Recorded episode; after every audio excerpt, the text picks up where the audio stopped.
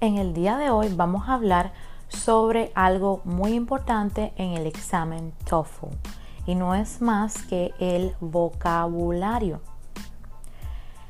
Quiero contarles primero sobre una experiencia personal. Recuerdo que durante el examen TOEFL en un pasaje, no era un pasaje, era una lecture que estaba escuchando que hablaba sobre y yo decía, ¿qué es esa palabra? Y en el momento en el que escuché esa palabra, dije a mí misma, oh, yo no sé el significado de esta palabra. ¿Cómo voy a entender esta eh, situación, esta lecture completa, esta conferencia, si no me sé esa palabra? Y luego, automáticamente, unos segundos después, dije, no, tengo que seguir con lo mejor que yo pueda hacer, pero esta, esta, esta resolución que yo misma me hice me tomó unas fracciones de segundo. En este caso, mi consejo es, por favor, la próxima vez que tú escuches en algún listening, en alguna lecture, en alguna parte del examen TOEFL, alguna palabra que tú no conozcas, no te detengas. Sigue adelante con lo mejor que puedas. ¿Por qué?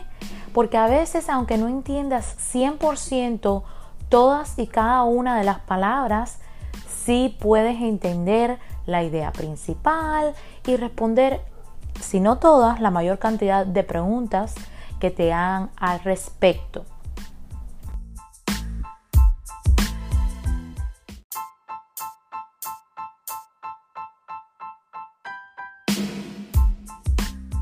Hay personas que se dedican a estudiar el vocabulario para que este tipo de situación no le suceda en el examen. En lo personal, yo no estudié vocabulario como tal. ¿Por qué? Porque he estado expuesta a un ambiente académico donde se maneja mucho vocabulario académico. He estado trabajando en escuelas como asistente de maestra, como sustituta y finalmente como maestra. Entonces durante todo este tiempo he ido ganando mucho vocabulario.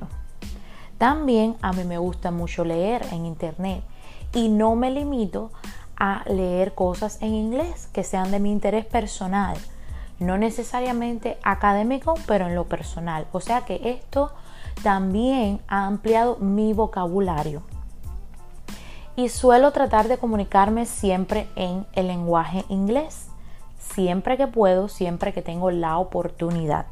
O sea, en mi caso personal, yo consideré que yo no necesitaba estudiar vocabulario como tal, sino que aprendería el vocabulario que estuviera embebido en las prácticas del examen TOEFL que yo iba a realizar ya sea con los recursos del examen TOEFL o con otros que yo encontrara en el libro que les recomendé anteriormente de Cracking the TOEFL EBT, de, eh, que pertenece a The Princeton Review.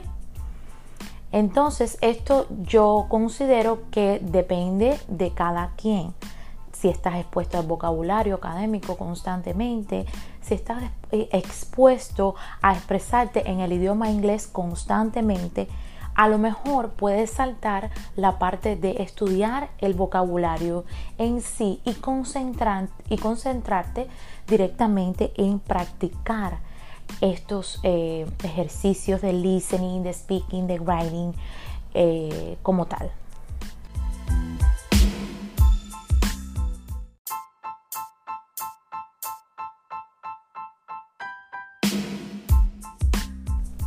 Volviendo al tema del ejemplo que les ponía sobre la palabra cría o kin, eh, quiero recomendarles que desde el punto de vista psicológico usted no se alarme si en el examen escucha o lee alguna palabra que no conoce.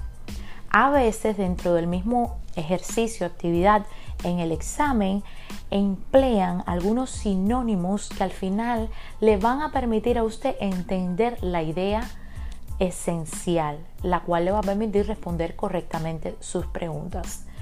Si a su mente en, en el examen le viene esta idea de que, ay, no sé esta palabra, cálmese, continúe haciendo lo mejor que pueda, porque este es el factor psicológico que nos puede hacer eh, salir mal en el examen.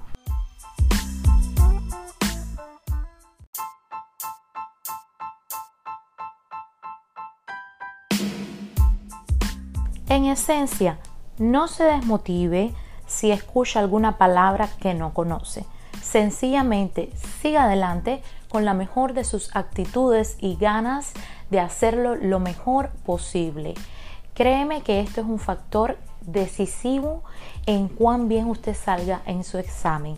Y por favor, no se olvide de suscribirse a mi canal de YouTube, Luisa Sayas. Que tengan un lindo día.